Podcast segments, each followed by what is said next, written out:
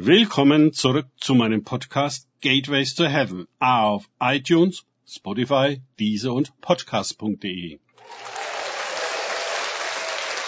Mein Name ist Markus Herbert und mein Thema heute ist die Währung des Himmels. Weiter geht es in diesem Podcast mit Lukas 12, 22 bis 23 aus den Tagesgedanken meines Freundes Frank Krause. Er aber sprach zu seinen Jüngern, Deshalb sage ich euch, seid nicht besorgt für das Leben, was ihr essen, noch für den Leib, was ihr anziehen sollt. Das Leben ist mehr als die Nahrung und der Leib mehr als die Kleidung. Lukas 12, 22 bis 23. Jesus beginnt eine große Rede über die notwendige Sorglosigkeit, was das äußere Leben betrifft. Er spricht im Verlauf des Textes über die Vögel, die keine Scheunen bauen, und Gott versorgt sie doch, Vers 24. Auch spricht er über die berühmte Lilie auf dem Feld, die Gott so wunderschön kleidet, obwohl sie einfach verblüht, abgemäht und in den Ofen geworfen wird. Verse 27 bis 28. Seine Schlussfolgerung, wie viel mehr sind wir vor Gott wert als die Vögel und Blumen? Wie viel mehr wird er also uns nähren und kleiden? Er weiß, was wir brauchen. Vers 30. Wir können es uns leisten, nicht nach dem zu trachten, wonach die Nationen trachten, sondern nach dem Reich Gottes. Vers 31. Fürchte dich nicht, du kleine Herde, denn es hat eurem Vater wohlgefallen, euch das Reich zu geben. Vers 32. Wie ungeheuerlich ist es, dass Gott uns sein Reich öffnet und zuwendet. Ein Reich, in dem es so etwas wie Mangel nie gegeben hat, noch geben wird. Ein Reich, in dem ein Wort genügt, um Realitäten zu schaffen. Und vor allem ein Reich, in dem unser Vater auf dem Thron sitzt wie können wir angesichts einer solchen Gabe keine Zeit dafür haben? Weil wir rund um die Uhr für unseren Lebensunterhalt arbeiten müssen.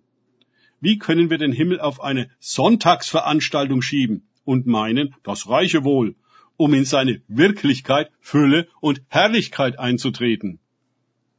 Realisieren wir, dass wir den ganz großen Gewinn gemacht haben, den Sechser im Lotto gezogen haben, eine Eintrittskarte zur ewiger Versorgung erhalten haben, die uns unabhängig von den Sorgen der Welt macht, frei von dem, wonach die Nationen trachten, frei für den ewigen Thron und seine höheren Absichten und Aufgaben. Wie viele Berufene lassen sich entschuldigen, das alles auf die Rente verschieben zu müssen, da sie erst dann Zeit dafür haben werden? Was soll der Himmel dazu sagen? Jesus sagt es mit einem Wort. Kleingläubige. Vers 28. Jeder von uns muss sich auf seine Weise mit diesem Wort von Jesus auseinandersetzen. Und ich weiß, wie schwer das ist, weil wir durch und durch weltlich geprägt sind, wo alles durch Geld geht und nicht durch Glauben. Ist gleich Vertrauen. Um die richtige Art des Glaubens zu finden, den Glauben Jesu, brauchen wir eine Offenbarung des Vaters, die uns von Weisen zurück in Söhne und Töchter verwandelt die aufgrund ihrer Kindschaft an allem teilhaben, was ihr Vater hat und tut.